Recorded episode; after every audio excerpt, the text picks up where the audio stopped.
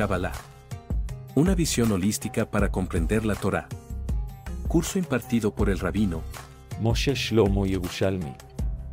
Buenas noches a todos, buenos días, buenas tardes, donde quiera que estén. Eh, gracias a los que están en, en vivo en este momento.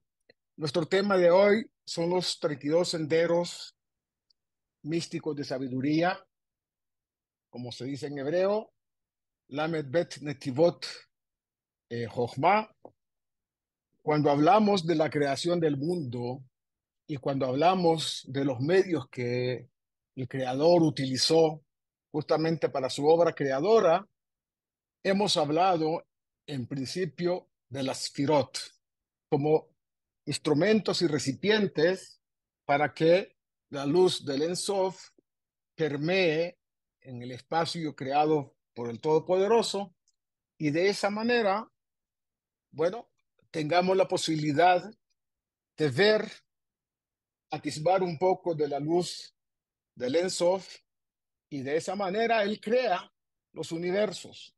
Hablamos de la Sefirot, pero hay otro eh, componente importante y eso, esos componentes o ese componente son en realidad las 22 letras del alfabeto hebreo. Esas 22 letras más las 10 sefirot suman 32. Y esos son los 32 senderos con los que en la introducción al Sefer Yetzirah nos explican nuestros sabios, el Todopoderoso, eh, haciendo uso de una sabiduría eh, divina, crea todos los universos hasta nuestro mundo, el mundo material. Entonces dice Sefer, Sefer Yetzirah en su introducción, en el capítulo 1, con 32 senderos místicos de sabiduría grabó Yud Kei, ya el Señor de los ejércitos, el Dios de Israel, el Dios viviente, Rey del universo, El Shaddai, clemente, misericordioso, elevado y exaltado, que mora en la eternidad, cuyo nombre es santo. Él es sublime y santo, y creó su universo con tres libros. ¿Cuáles son los tres libros? En realidad, Sefer Yetzirah nos va a decir que la palabra Sefer también es la raíz de todo lo demás que se descompone para formar Sefer, Sefar y Sipur. Un libro, Sefer en hebreo, tiene un Sipur, un relato. Y ese Sipur tiene un número o muchos números. Porque antes que ser letras, el alfabeto hebreo está compuesto por números cuando lleguemos, y ya muy pronto, muy pronto, por esto es, esto es la introducción para el tema de las letras hebreas y su sabiduría, muy pronto vamos a estudiarlo con detenimiento y nos vamos a maravillar lo que encierran estas letras. Entonces, esas letras forman parte del Sefer, del Mispar y del Sipur. Es decir, el libro, los números y el relato. Vamos a explicar esto que es una especie de Mishnah dentro del Sefer Yetzirah. A propósito, es atribuido a Abraham Avinu. Hay una tradición en el Talmud que dice que fue Abraham Avinu el que escribió este libro y nos lo legó como una herencia espiritual para saber de dónde este mundo aparece y quién fue el que lo creó. 32. Tal como se explica en la siguiente estrofa, estos 32 senderos se manifiestan como los 10 dígitos y las 10 y las 22 letras, es decir, 10 sefirot y las 22 letras del alfabeto hebreo. Los 10, 10 eh, dígitos se manifiestan también como una, un reflejo de las 10 sefirot, que son los conceptos más básicos de la existencia. Entonces, ahí están conjugándose estos medios que Dios creó, las letras hebreas y las diez sefirot, para dar origen a través de la sabiduría divina de todos los mundos creados.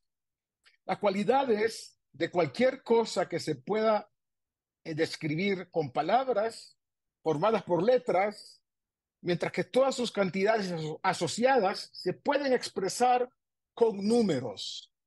Y ahí está estipulado de qué manera se van conectando cada una de las frases de la creación con la sefirot y con los números. Por ejemplo, en el principio Dios creó, está aludiendo a Keter, que es la primera sefirá. El Espíritu de Dios revoloteaba, está conectada con la letra G y con el elemento número uno. Dios dijo que haya luz, ese es Jochba. El primer atisbo de luz es Jochba, que es la segunda sefirá. Cuatro, Dios dio la luz que era buena, conectada con la letra Bet, doble uno, y Dios dividió entre la luz y la oscuridad, la letra Vav del nombre de Dios y lo que llamamos elemental número dos, que después lo vamos a explicar. Sexta de las 32 sendas, la sexta es Dios llamó a la luz día, conectado con la letra Zain y la sefirá de Binah, que es la tercera sefirá. Séptimo, Dios dijo que haya un firmamento. Y bueno, esto está conectado eh, también con la sefirá de Binah. Y Dios hizo el firmamento, conectado con la letra Aleph, es llamada madre. Hay tres madres dentro del alfabeto hebreo. Una de ellas es la Aleph. La segunda es la letra Mem. Y la tercera llamada madre es la letra Shin. Ya lo vamos a ver más adelante. Entonces, Dios llamó al firmamento Het, es la letra Het que está conectada, y lo llamó cielo, un elemento número cuatro que aparece en la creación. Diez, Dios dijo que las aguas se reúnan, conectada con la sefirá de Gesed, que es la cuarta sefirá. Y así sucesivamente hasta llegar a las 32 sendas o senderos, que terminando con Dios dio todo lo que él había hecho. Termina con la letra eh, Tav y aquí empiezan 12 elementos y doble conexión con el número 7. Los números, sin embargo, no pueden ser definidos hasta que haya algún elemento de pluralidad en la creación. Dios es uno, todo lo creado a partir del pensamiento divino va a ser, dual. O en este caso, vamos a ver que va a haber pluralidad. El creador mismo es absolutamente simple, una unidad que no, como dijimos al principio, no está conectada con números, y no con componentes que lo unifican. Es una unicidad simple y no contiene pluralidad de ningún tipo. Él es la unidad más absoluta que se pueda imaginar. Por consiguiente, la pluralidad solo entró en la existencia con el advenimiento de la creación. Solo entonces pudieron los números ser definidos. Entonces, ahí se van conjugando el Sefer, el Sipur y el Mispar, el número.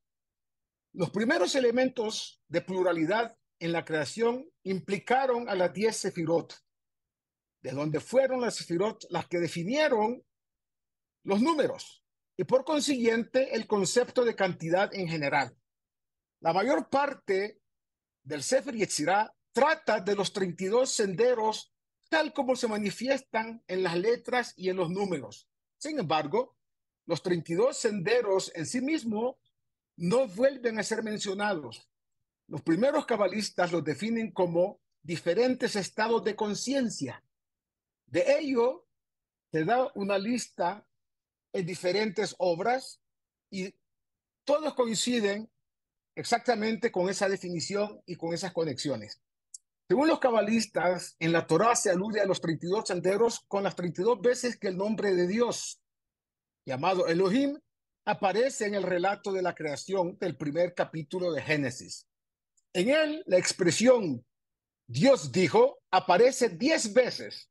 Y estos son los que hemos llamado Asarama Amarot, con los que el mundo fue creado. Diez dichos divinos que fueron pronunciados por el Creador y de esa manera fue creado el mundo. Los diez dichos corren parejas con las diez sefirot y se dice que el primer dicho es el verso en el principio creó Dios los cielos y la tierra. Bereshit bara Elohim et shamayim ares.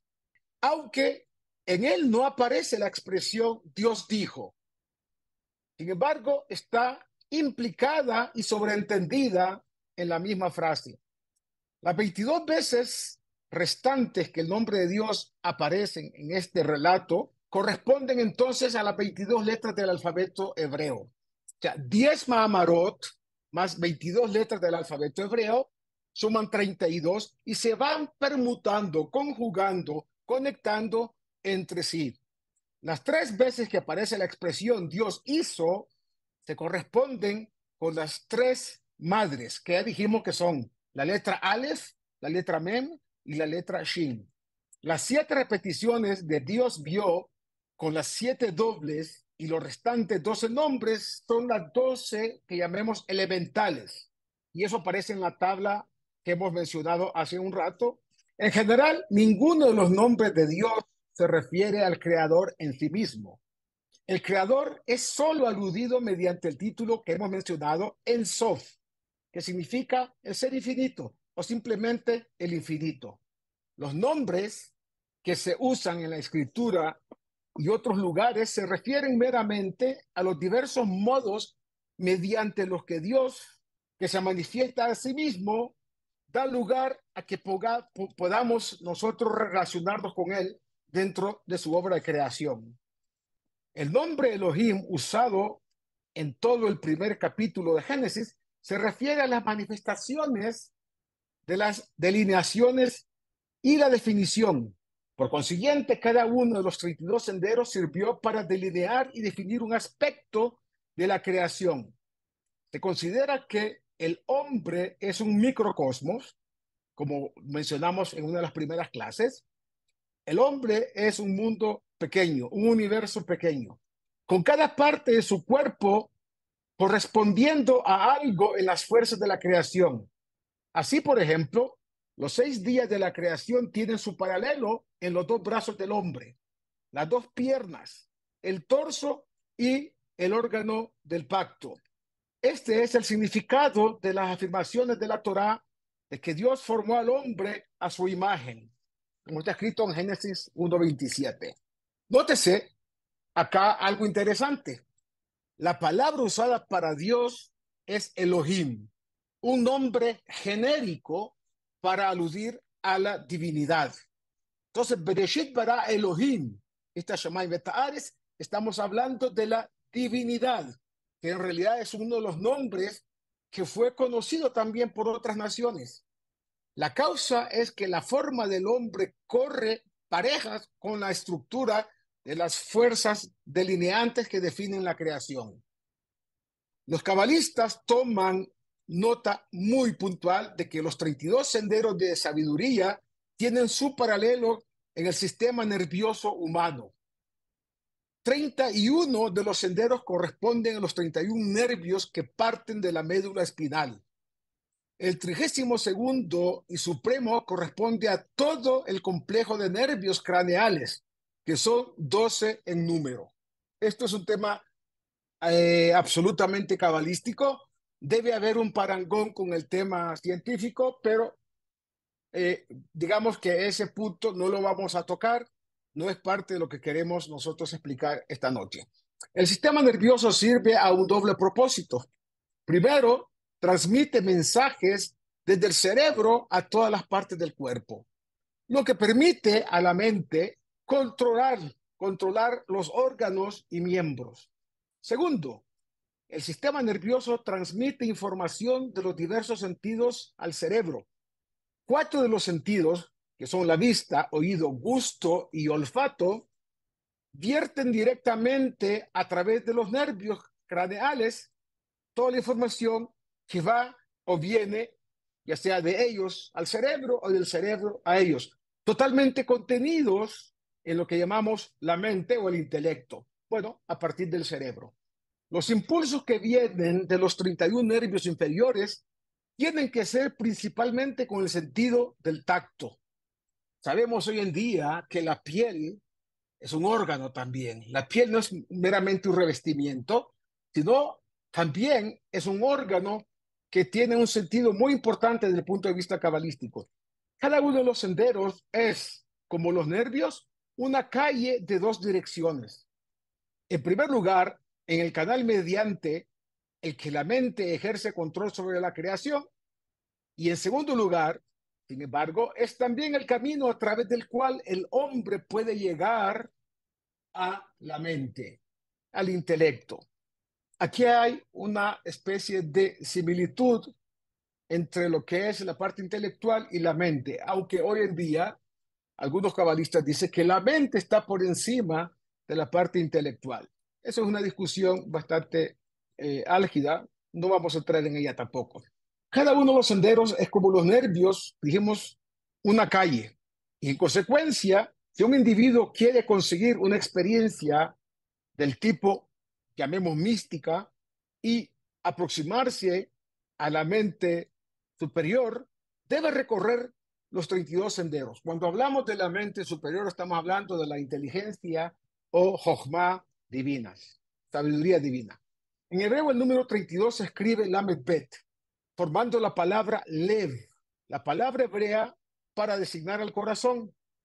La acción de la mente con mayúscula en el cuerpo es, según la Kabbalah, justamente en el corazón, donde se manifiesta esa virtud que es la conciencia de la sabiduría divina y también la conciencia de lo divino. El corazón entonces deja de funcionar tan pronto como la influencia del cerebro y la mente cese, lo cual constituye la definición de muerte. El corazón también proporciona fuerza vital al cerebro y al sistema nervioso. Cuando el corazón deja de bombear, el sistema nervioso no puede seguir funcionando y la mente deja de ejercer influencia sobre el cuerpo. El corazón, por consiguiente, sirve como vínculo causal entre la mente y el cuerpo. Aquí vale la pena eh, refrescar un poco algunos conceptos que mencionamos muy al principio. Dijimos que nuestra alma tiene una parte interna y una parte externa. La parte interna es conocida en el mundo de la Kabbalah como Or Penim, Or Penimi, la luz interna. Pero alrededor nuestro también hay una parte que está externa a nuestro cuerpo y eso se llama Or Mekif, la luz circundante. Para que un órgano de nuestro cuerpo funcione, funciona por su conexión con el alma interna, que es la que le da la fuerza vital de vida. En otras palabras, es la fuerza divina que se manifiesta para dar la energía espiritual que va a mover al órgano en cuestión, en este caso, digamos, el corazón, también proporciona fuerza vital al cerebro y al sistema nervioso. Pero el corazón está funcionando por la fuerza de Orpedimi, la luz interna que le da vida desde el punto de vista espiritual. Es decir, sabemos que la realidad nuestra es un reflejo de una raíz espiritual que le da sentido, que le da vida y le da continuidad a todo lo que vive, a todo lo que existe. Por lo tanto, el corazón sirve como vínculo causal entre el cuerpo y la mente. Por ello, Sefer Yetzirah llama al corazón el rey del alma. También describe a la experiencia mística como un correr del corazón. Es decir, el, el corazón corre, va y viene. Es el vaivén del latido del corazón, ¿no? Y como hemos dicho en repetidas oportunidades, todo lo que viene a partir de la unicidad divina es dual. Y lo hemos mencionado con ejemplos claros. Bien, mal, bueno, malo, bonito, feo, hombre, mujer, alto, bajo, etcétera, etcétera. Y también el eh, cuerpo humano funciona a través del va y ven en el caso del corazón, pulsando, ¿sí? Para que funcione como una bomba e irrigue todo nuestro cuerpo. Los pulmones, la respiración, también es un va y ven. Inspiración y expiración. Uno está aspirando el aire, digamos, inspirando el aire y expulsándolo en un movimiento frecuente de va y ven. Todo es así. En ese caso estamos viendo la manifestación de la luz interna que tenemos en nuestra alma dándole vida a nuestro cuerpo. Por ello el Sefer será llama, como dijimos, al corazón el rey del alma. Se considera a la Torá como el corazón de la creación y al pueblo de Israel como el corazón de la humanidad y a la tierra de Israel como el corazón de todas las tierras. De hecho, la primera letra de la Torá es la letra Bet de Bereshit, en el principio. La última letra de la Torá, el Sefer de Barim, es la letra Lamet, de la frase Leenei Kol Israel. La palabra final de Sefer de Barim termina con Lamed de Israel. En retrospectiva, usted tiene la Bet y la Lamed formando la palabra Lem, corazón. Ahí está claro y definido que los 32 senderos están contenidos en la Torá, que es el medio a través del cual la mente se revela. Cuando hablo de mente, estamos hablando de la inteligencia divina. Por eso es una mente en mayúscula. Es también el vínculo entre la sabiduría divina y el universo físico. De ahí que la Torá se exponga de 32 diferentes modos. Toda la Torá, para poder entenderla, hay que estudiar sus diferentes métodos de entendimiento, que no son casuales, son en realidad el resultado de esa interconexión que hay entre la gran sabiduría divina, el cerebro nuestro que va a entender a través del estudio la Torá y la Torá misma, entonces, esos 32 diferentes modos hacen que la persona, con el correr del tiempo, del estudio, el esfuerzo y la práctica, pueda llevar a entender la Torah de manera integral, holística, tal como enseñaba Rabbi Yossi de Galilea. Lamet y Bet comparten también otra definición única. Como prefijos, escuchen bien, la Lamet significa a hacia, para algo o hacia algo. Y la bet es en. Entonces, las letras del tetragramatón yud, hey, vav, hey, pueden servir también como sufijos de pronombres personales. Por ejemplo, todas las veces que la letra yud puede conectarse con la letra lamet, está aludiendo, por ejemplo, li, para mí, hacia mí. Si es con la hey, significa la, hacia ella. O también la palabra que define la, digamos, el vocablo femenino en cada palabra. Por ejemplo, ish es hombre, isha con la hey al final es mujer. Entonces ahí está la letra hey conectándose. Por otro lado, la letra bet con la yud del nombre de Dios diría bi. Ataboteach Tú crees en lo que te digo. Va. Tú crees en ella. O bo. En él. Entonces, de esta manera, esas únicas dos letras, la lamet y la bet, están conectadas con las letras del, del tetragramatón o del nombre divino. Yud, lamet, li. Lamet, hey, la, para ella. Lamet, vav, lo, para él. Y lo mismo con bet. Bi, ba, bo.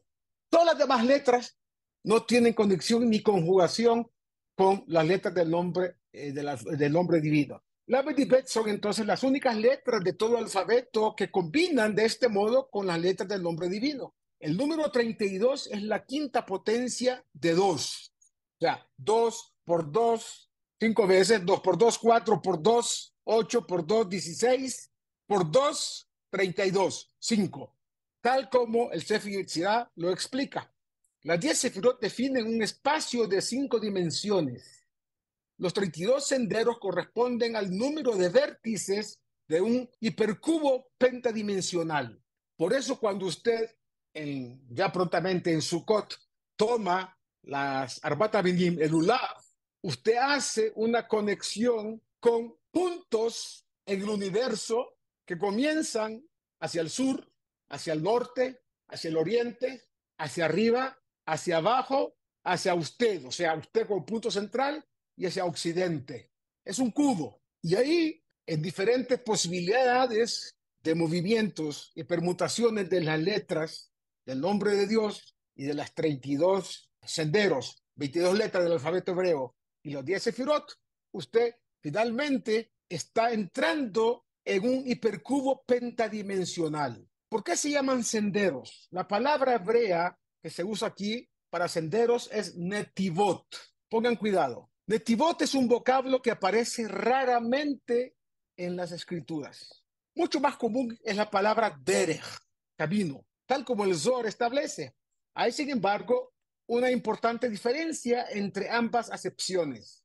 Derech es una carretera pública, un camino conocido, una ruta usada por todo el mundo. Un nativ, en cambio, es una ruta personal, un sendero abierto por el individuo para su propio uso.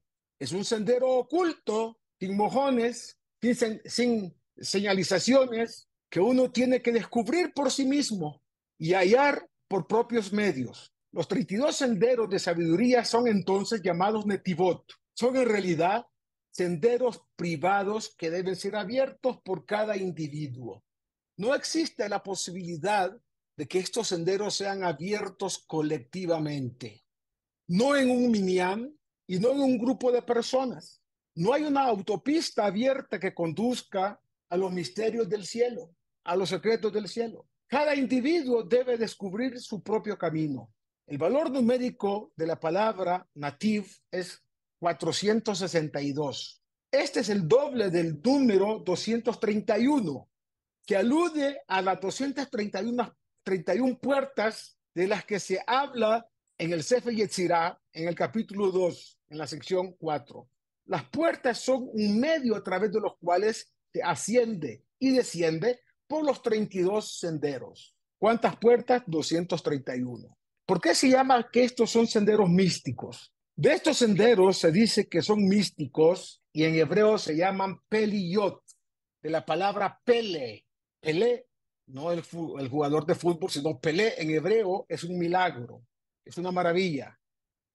La palabra viene de la raíz palá, peilamet alef, que tiene la connotación de estar oculto y separado del mundo en general no solo son los senderos individuales, sino que están escondidos, ocultos y son trascendentales. También el vocablo se halla estrechamente relacionado con la palabra maravilla o milagro, que significa algo que no es usual y no es natural o no se da de manera eh, permanente en la naturaleza. Un milagro está separado y es independiente de las leyes del mundo físico esta también, por definición, está influenciado por fuerzas que son ocultas al conocimiento de las personas o a la realidad misma.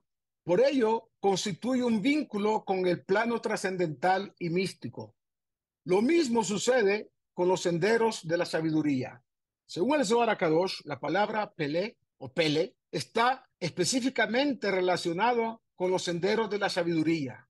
El tipo de milagro que la palabra pele denota se realiza mediante la manipulación de estos senderos. Los métodos para manipularlos constituyen una de las enseñanzas importantes del Sefer Yetzirah.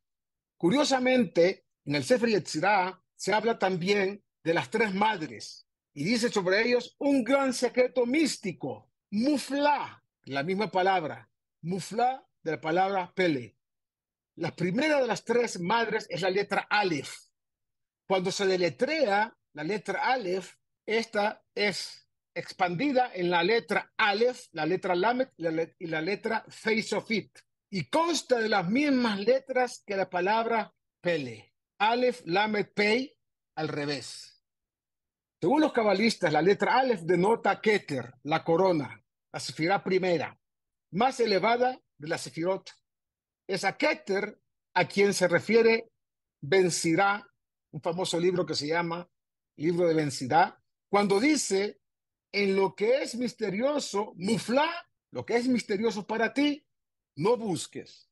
Los cabalistas llaman a Keter el nivel de la nada, Ain, y de ahí viene el nombre Ensof, porque Keter es lo más cercano al universo o al ámbito perteneciente a Dios en su estado de incognoscible. En él las leyes de la naturaleza dejan de existir y pueden, por tanto, ser alteradas. De ahí la palabra milagro. Cuando Moshe Rabbeinu o uno de los profetas hizo un milagro, cualquiera de los que puedan ustedes mencionar en el Tanaj, fue porque tuvo una conexión directa y supo cómo entrar en el ámbito de Keter, en algo que es mufla. Como señala un libro llamado Razdiel Amalak, las letras Pele o Pele representan valores cada vez más ocultos. ¿De qué manera? Según las familias fonéticas definidas por Sefer y Exirá, la manera en que las letras se pronuncian, y eso lo vamos a estudiar con detenimiento más adelante, la primera letra que forma la palabra Pele es la P, conectado con la boca, los labios. Los labios son externos a todo el conjunto de miembros o órganos que están conectados con el habla. Esa es la letra P. La siguiente letra, dijimos, la letra P se pronuncia con la boca, más específicamente con los labios. La segunda letra, la Lamet, se pronuncia en la calidad bucal intermedia. Lamed, lamed. No es el labio, es la boca interna, con la mitad de la lengua. Y la letra Aleph se pronuncia de la manera correcta, Aleph, que viene desde adentro de la garganta, Aleph. De esa suerte vemos cómo cada una de las letras está conectada con algo de nuestro cuerpo que va a ser cada vez más interno. Labios primero, boca media y luego la garganta, donde se pronuncia la letra Aleph. Así, la primera letra es pronunciada con la parte más externa y revelada de la boca, los labios, mientras que la última lo es con la más interna y oculta, la garganta. La palabra pele denota entonces la transición de lo revelado a lo oculto. ¿Por qué decimos que estas 32 eh, sendas o senderos están conectados con la sabiduría. Se dice que los 32 senderos son senderos de sabiduría, decir Jochma en hebreo, en un sentido cabalístico, ya que la sabiduría es considerada como la mente pura e indiferenciada. El pensamiento puro que todavía no ha sido quebrado en ideas diferenciadas y que no ha sido expresado verbalmente es el pensamiento, por ejemplo, según nuestros sabios, que tienen los bebés cuando están, digamos, alrededor de los cuatro, cinco, seis meses, que balbucean pero no pueden expresar palabras. ¿Cómo esos bebés piensan? ¿Cómo ellos pueden conectarse con lo que les rodea y cómo pueden expresar aquello que de alguna manera los impacta? Únicamente con pensamiento que no es verbal, es decir, no tiene expresión externa verbalizado ese pensamiento, pero el bebé piensa, piensa con imágenes probablemente. De esa, de esa manera, el pensamiento puro que no ha sido expresado con, digamos, frases y letras diferenciadas. En algún momento yo hice una pregunta en una de nuestras secciones últimas, creo que las primeras fue, donde les dije si ustedes pensaban y si era cierta la, afirmación que toda la obra de García Márquez estaba expresada directamente en el alfabeto, desde la A, B, C, D, E, F hasta X, Y, Z. Y si somos conscientes de la realidad de la pregunta, lo mismo en hebreo. De hecho, el Midrash dice que la Torah cuando fue entregada, fue entregada todas las letras juntas. No estaban formando palabras, no formaban frases, no formaban oraciones. Era Bereshit bara Elohim todas las letras pegadas, sin diferenciar Bereshit bara Elohim eta Shamayim eta Aretz. No había diferenciación, estaban todas sin discriminar. Eso es el pensamiento no verbalizado. Y por lo tanto, esta sabiduría es el nivel por encima de toda división, donde todo es una unidad simple. En reconocimiento de este hecho, el Talmud afirma, ¿quién es sabio? ¿Quién es jajam? El Talmud pregunta, ¿quién es una persona sabia? Y la respuesta es el que aprende de todo hombre, cualquier hombre. ¿Por qué? En el nivel de sabiduría de lo divino y de lo más excelso y elevado, todos los hombres son uno. Por ello, el que está en este nivel debe aprender de todo ser humano y en verdad de toda la creación. Según el Baal Shem Tov, esto significa que una persona en el nivel de sabiduría debe incluso aprender de cosas cuyo origen a priori no es el bien o no está claro que hace parte de lo correcto. Aprender no significa ponerlo en práctica, sino darse cuenta que eso no es correcto. Solo en los niveles por debajo de la sabiduría la gente se haya separada en individuos diferentes. Solo en los niveles inferiores existe la división bien clara entre el bien y el mal. El Talmud igualmente establece quién es sabio. Es de Ujaham. Dice la respuesta, el que percibe el futuro. Arroeta nolad. El que puede ver la consecuencia de algo que en algún momento él hizo o dejó de hacer. Esto es porque la sabiduría es la fuerza mental para que trascienda el tiempo. En el nivel de la sabiduría, el pasado, el presente y el futuro no han sido todavía separados. Por eso, y esto da pie a una respuesta importante que algunos hacen, algunos lo hacen con la idea de hacer un ejercicio de filosofía, y es con respecto al libre albedrío. ¿Cómo Dios sabe qué es lo que yo voy a decidir hacer en un momento determinado? Si voy a optar por el bien y por el mal. Y sabemos que Dios sabe todo lo que el ser humano ha hecho, está haciendo y hará en el futuro. La respuesta es muy clara, porque en el nivel de la sabiduría divina, allá donde no hay tiempo ni espacio, todo es un presente continuo. Todo es una línea en un tiempo, en el tiempo de lo eterno, que tiene eh, frente a Dios todos los tiempos posibles, presente, pasado, futuro. Y por lo tanto, en el nivel de sabiduría, el pasado, el presente y el futuro no han sido todavía separados. Por tanto, en este nivel se puede ser una persona capaz de conocer el futuro o al mismo tiempo capaz de saber el pasado de algo y por supuesto el presente. La antítesis o digamos que lo que está en las antípodas de la sabiduría es, para ciertos efectos, lo que llamamos el entendimiento. Jochma es cúmulo de conocimientos y Binah, entendimiento, es la posibilidad de diferenciar y discernir entre ese cúmulo de conocimientos. La palabra hebrea para entendimiento es Binah, que viene de la raíz Ben, Bet Yut Nun, que significa entre. Le Havdil Ben Kodesh Lehol, para diferenciar entre lo sagrado y lo profano, como decimos nosotros en la Havdalah. El entendimiento es el nivel inmediatamente por debajo de la sabiduría. Es en el nivel del entendimiento donde las ideas existen separadamente, pudiendo ser escudriñadas y comprendidas. Y curiosamente, cuando hablamos de las puertas del entendimiento, hablamos de Amishim Karei Binah. Nun Karei Binah. Las 50 puertas del entendimiento. La sabiduría tiene 32 senderos. Binah, el entendimiento, tiene 50. Dicen que Moshe Rabbeinu fue el único de los seres humanos que llegó casi a la puerta número 50.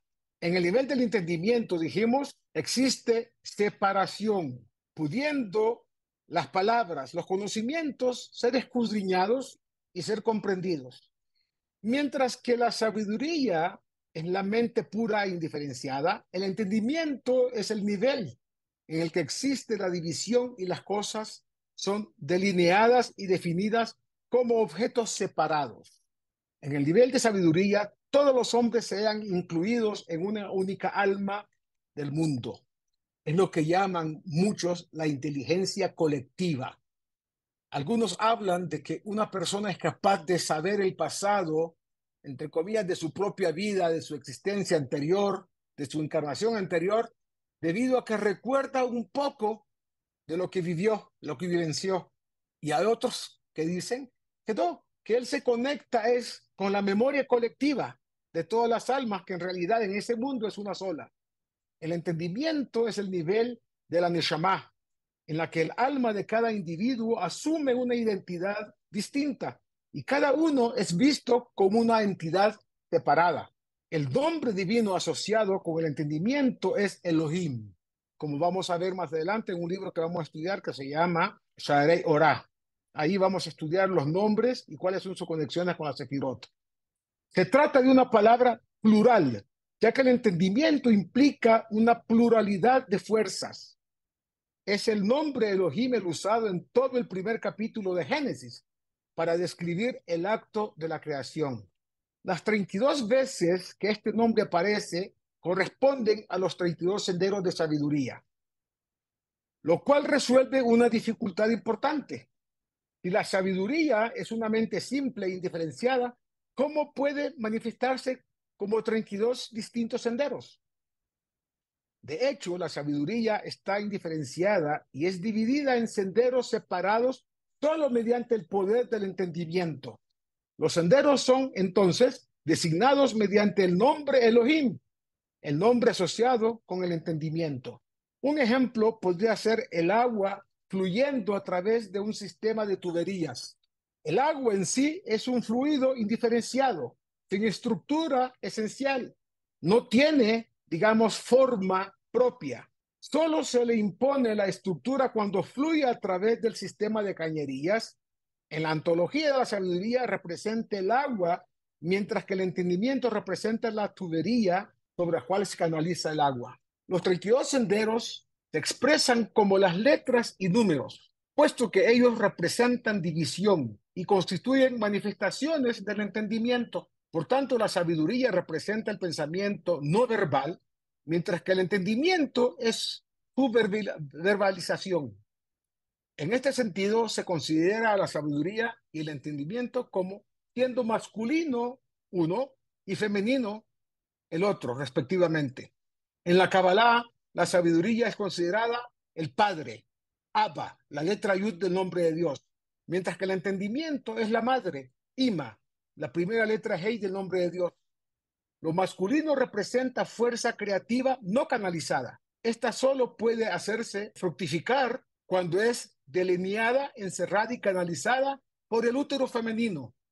Por esta razón, Sefer Yetzirah llama a las letras primarias madres. Aleph, Mem, Shin. Forman la palabra Emesh. Esto también resuelve otra dificultad. Hemos visto antes que los 32 senderos representan el corazón, puesto que la palabra hebrea para corazón es lev, o sea, lamet bet. Es también el número 32 cuando se escribe. Sin embargo, el corazón se asocia normalmente con el entendimiento, mientras que los senderos, en los senderos se dice que pertenecen a la sabiduría, pero los senderos meramente canalizan la sabiduría, mientras que la sustancia de los senderos mismos es el entendimiento.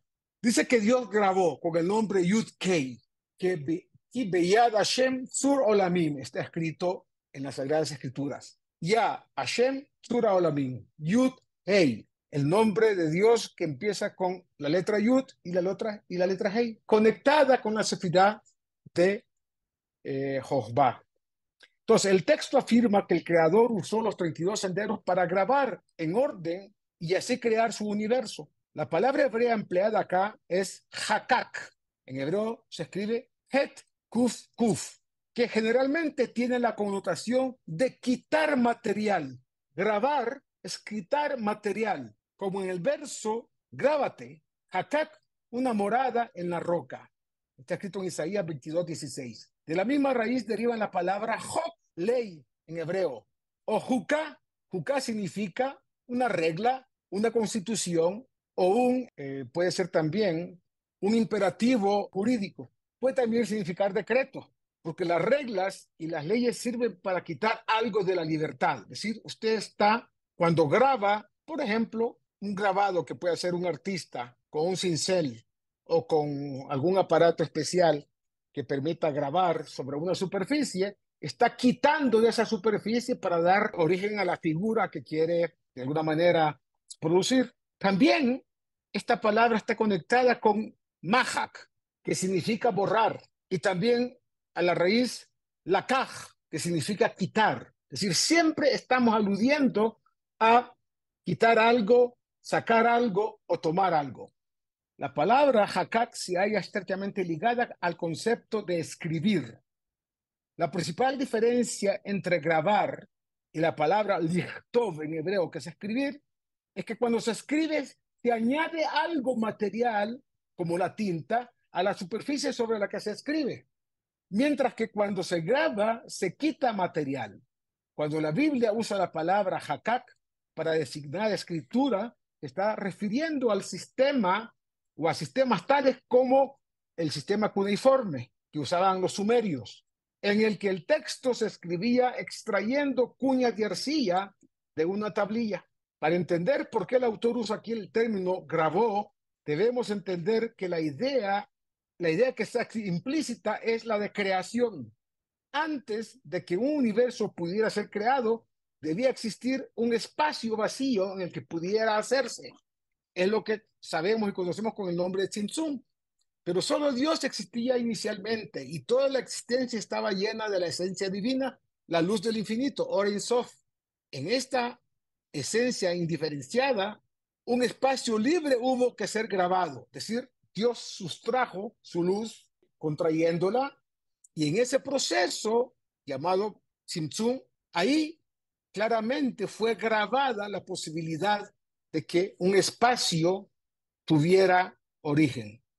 Como dice el, libro de Zohar, en el principio de la autoridad del rey, la lámpara de oscuridad grabó un hueco en la luminiscencia superna.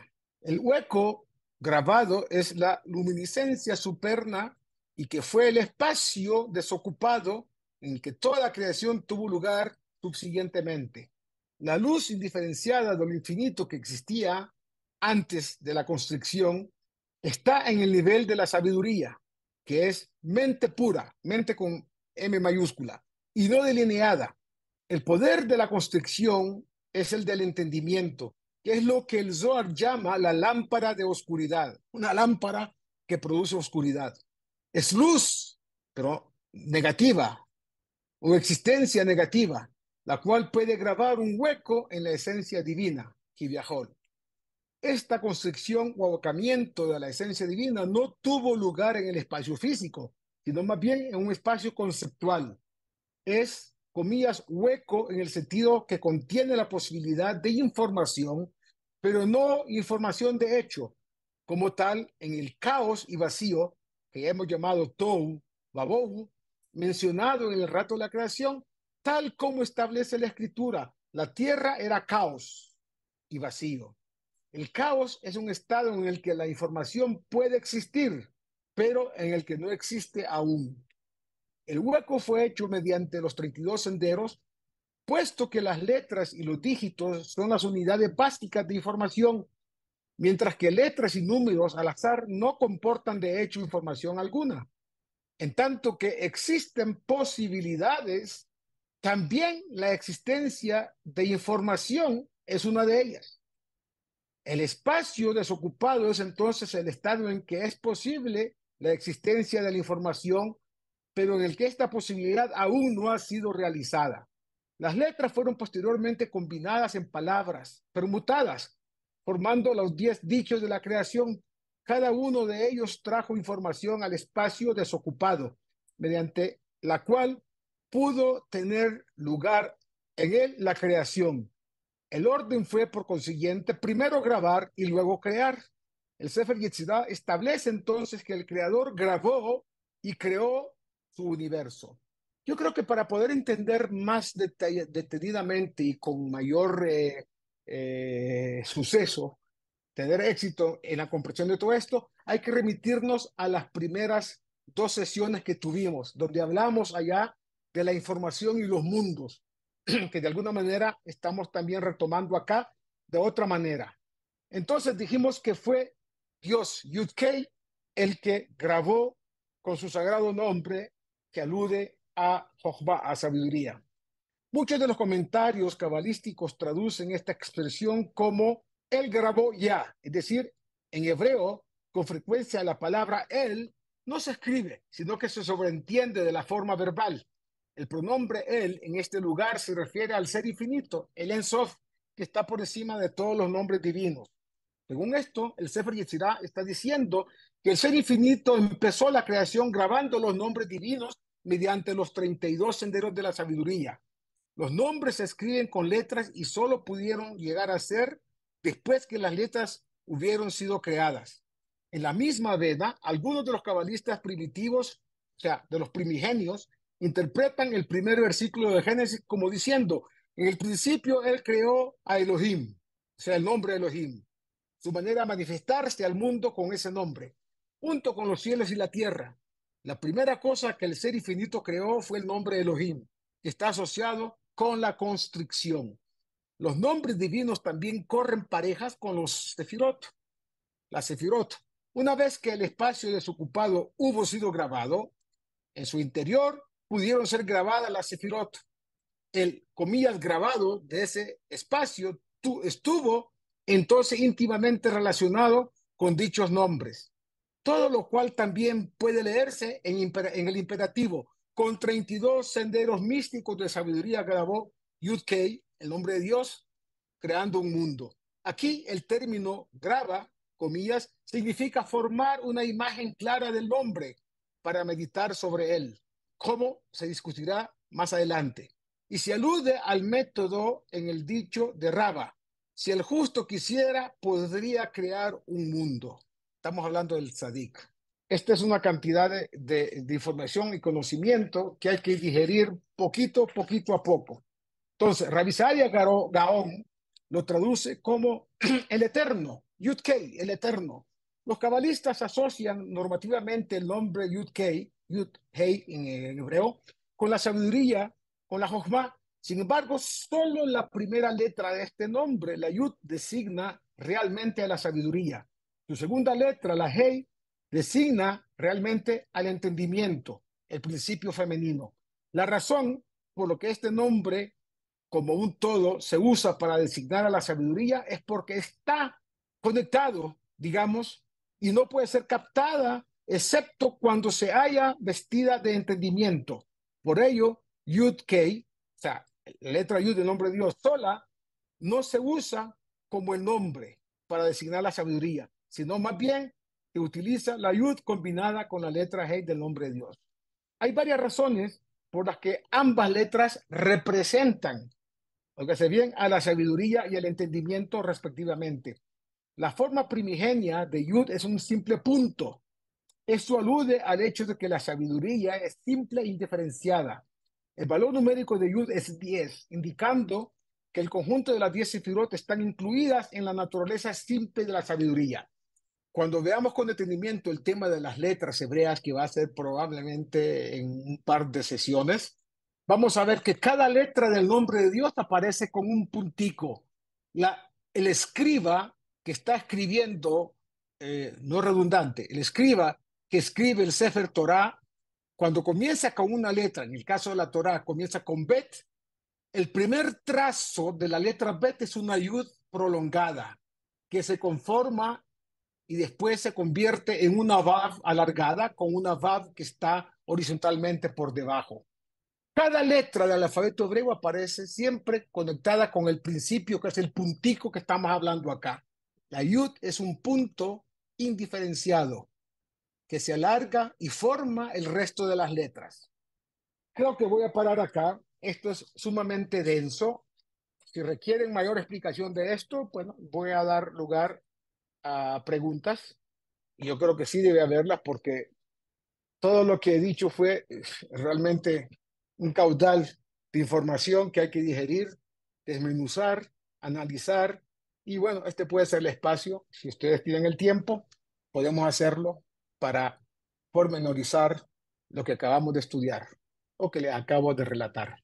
yo, yo tenía una preguntita. ¿Esos 32 senderos tienen, eh, qué relación tienen con los 72 nombres de Dios? No, no. Los 72 nombres de Dios son el resultado de la interrelación de los senderos 32, 22 letras del alfabeto hebreo con las 10 sefirot que van interconectándose, permutando las letras y conformando esos nombres. Por eso la manera de meditar en esos nombres, y lo vamos a hacer con el favor de Dios en algún momento, más temprano que tarde, vamos a ver que esa meditación tiene que hacerse en un espacio de conciencia que va a permitir hacer lo que casi, ¿no? Casi lo que Dios hizo en su momento de permutar las letras y de combinarlas con la sefirot, formando los 32 senderos. Entonces, en otras palabras, para poder meditar de verdad en los nombres divinos, hay que conocer tu conexión con las esferas divinas, con la sefirot, con los nombres de Dios y cómo esas letras se van conformando, explayándose en algunos casos, entrelazándose en otros casos, para formar realmente la conexión con el punto al que queremos llegar en la meditación eh, que vamos a realizar. Lo mismo es, es eh, también oportuno decirlo, lo mismo es relevante para el tema de la tefilá. Cuando nosotros hacemos uso real y correcto de la tefilá, la amidad que leemos tres veces al día, ¿sí? Ahí hay nombres, y los vamos a leer en su momento y los vamos a meditar también, que están conectados en cada frase, en cada frase que decimos. Hashem Sefatay Tiftach Ufi Agita la Teja, en esa única parte hay cantidad de conexiones y de letras que se permutan en el pensamiento y se van combinando hasta llegar al lugar o al punto que, queremos nosotros eh, conectarnos. Y lo vamos a ver. Entonces, justamente estas estos 32 senderos dan la pauta, son las herramientas para llegar a conocer, eh, digamos, eh, el alma de las letras y el alma de las sefirot y cómo se, se conectan entre sí para formar eso, los planos divinos a los que queremos llegar. Ok, gracias. De ahí, la palabra lev, la palabra lamed bet en hebreo es lamed 30, bet 2, 32, pero es corazón. Entonces usted tiene que poner mucho corazón, significa mucha conexión, significa mucha cabana, es decir, mucha intencionalidad. Y el corazón es el que marca las pautas para tener cabanot. Una de las clases que tuvimos eh, hace mucho tiempo en otro, en otro foro, eh, una neurocientífica, judía por supuesto, y conectada eh, en muchos aspectos con nosotros, eh, desde Barranquilla, comentó que cuando se utilizaba ciertas técnicas para ver cómo estaba funcionando el cerebro de una persona, y sobre todo en instantes tan complicados como es la muerte, ella dijo que todo lo que se veía reflejado, digamos, en los monitores, era como eh, cuando vemos nosotros las imágenes de nebulosas o de galaxias en fotografías que, que toman los diferentes eh, telescopios que han mandado al espacio intersideral, ¿no? Entonces, ahí el cerebro está conectado realmente con la parte del universo. Entonces, allá parecería que usted está realmente viendo, es una imagen de, de algunas galaxias en el universo allá. Como si todas las galaxias formaran eh, un gran ser, ¿sí? La, la Vía Láctea Exacto, un gran, un gran cerebro y es conexión a lo nuestro. No quiero decir que el universo es el cerebro, entre comillas, de lo divino, no, es otra cosa. Todo lo que tiene que ver con Dios está más allá, mucho más allá de lo que es material. Y por lo tanto, pues eh, eh, las similitudes que hay es solamente en las los reflejos, es decir, las eh, expresiones que nosotros podemos palpar, la presencia más no su esencia. Y creo que también vale la pena eh, ver las primeras tres sesiones que, que tuvimos, que ahí se habla de los espacios de información, de los cuales hemos mencionado tangencialmente hoy, cómo se van conectando estas, estos 32 senderos, estas letras, el alfabeto hebreo y la sefirot, y cómo se van interconectando, permutando letras, interconectándose a la sefirot. Bueno, son, eh, ahí están, 32, 32 senderos importantes. Pues muchas gracias, Con mucho gusto. Muchas gracias. Gracias, Rabino. Gracias, Gracias. Buenas noches. Gracias, Gracias, Kabbalah, una visión holística para comprender la Torá. Curso impartido por el rabino Moshe Shlomo Yerushalmi.